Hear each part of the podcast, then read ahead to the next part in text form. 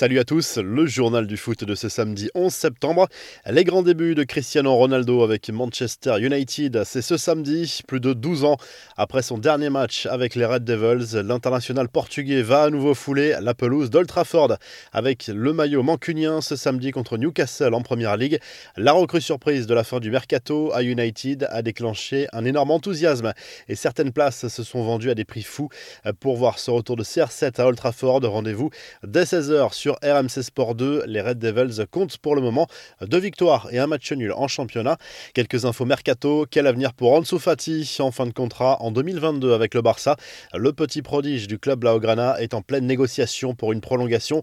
Le Barça ne veut pas laisser filer sa pépite, mais les négociations ont du mal à aboutir. Son agent, Jorge Mendes, l'aurait même proposé à Manchester City, histoire de mettre un coup de pression aux dirigeants Blaugrana. Selon El Nacional, Pep Guardiola, qui ne souhaiterait pas affaiblir son club de cœur, aurait repoussé pousser cette approche. Daniel Vess va quitter Sao Paulo. L'ancien joueur du FC Barcelone, âgé de 38 ans, est en conflit avec son club pour des raisons salariales. On parle d'une dette de 2 millions d'euros pour le club brésilien.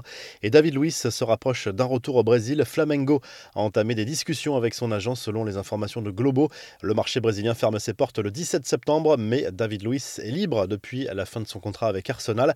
Les infos en bref, les confidences de Zlatan Ibrahimovic, l'attaquant suédois, a accordé un entretien au magazine Football, nouvelle formule. Le joueur de l'AC Milan s'est notamment confié au sujet de sa future retraite à bientôt 40 ans. Le moment de raccrocher les crampons se rapproche forcément. Je veux juste disparaître et profiter de ma vie, a prévenu l'ancien parisien. Romario a été hospitalisé en urgence à Rio de Janeiro, mais son état de santé s'améliore.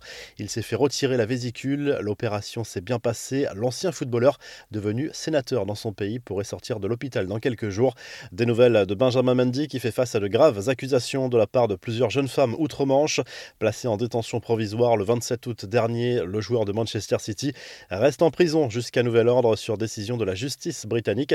Son procès devrait débuter le 24 janvier 2022. Le patron de l'UEFA fracasse L'Oréal, le Barça et la Juve. Dans une interview accordée à Der Spiegel, Alexander Seferin a qualifié d'incompétents les dirigeants de ces trois clubs qui persistent à vouloir créer une Super Ligue européenne à court terme. Le président du Real en prend pour son grade. Florentino Pérez s'est et a dit que le club ne pouvait survivre qu'avec une Super League. Ensuite, il essaie de signer Kylian Mbappé pour 180 millions d'euros. C'est étonné le dirigeant de l'instance du foot européen.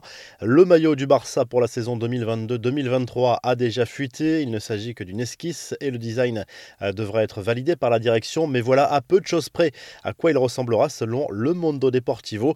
Enfin, Kylian Mbappé qui fait à la cover de FIFA 22 pour la deuxième année de suite au niveau international vient de dévoiler sa note dans le jeu à l'occasion d'une story sur Instagram. Avec 91, le champion du monde fera partie des meilleurs joueurs du jeu avec les caractéristiques suivantes 97 de vitesse, 92 en dribble, 88 en tir, 36 en défense, 80 en passe et 77 en physique. La revue de presse, le journal de l'équipe consacre sa une à Kylian Mbappé, l'attaquant du PSG, sifflé lors du premier match de la saison à domicile contre Strasbourg. C'est parfaitement qu'il devra montrer un état d'esprit irréprochable et marquer beaucoup de buts cette saison pour retourner le public en sa faveur. Une partie des supporters parisiens lui reprochent de ne pas vouloir prolonger au PSG. Le quotidien sportif évoque par ailleurs la défaite de Lille à Lorient. En Espagne, Eduardo Camavinga est à la une du journal Marca. Le milieu de terrain français espère avoir du temps de jeu rapidement cette saison au Real Madrid malgré la concurrence et ce trio Casemiro, Modric, Kroos indéboulonnable depuis plusieurs années. Et en Italie, le Corriere dello Sport se concentre sur le choc entre Naples et la Juve programmé ce samedi soir en Serie A. Le club napolitain a déjà l'occasion de mettre la vieille dame à 8 en cas de succès. Le club turinois sera surtout privé de ses Sud-Américains. Très belle journée et à très vite pour un nouveau journal du foot.